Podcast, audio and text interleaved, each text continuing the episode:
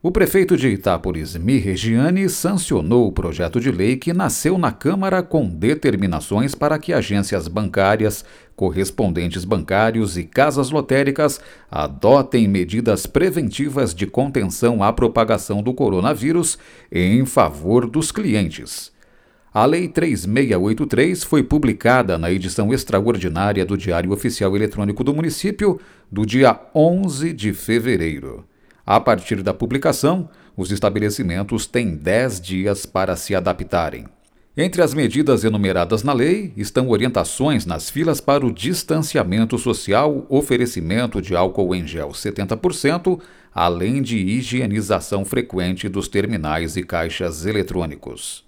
A lei estabelece também punição para as agências bancárias, casas lotéricas e correspondentes bancários que descumprirem as obrigações.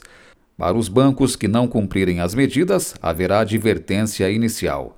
Depois, multa de 100 unidades fiscais do município, o que corresponde a R$ 2.388. E, na reincidência, multa em dobro.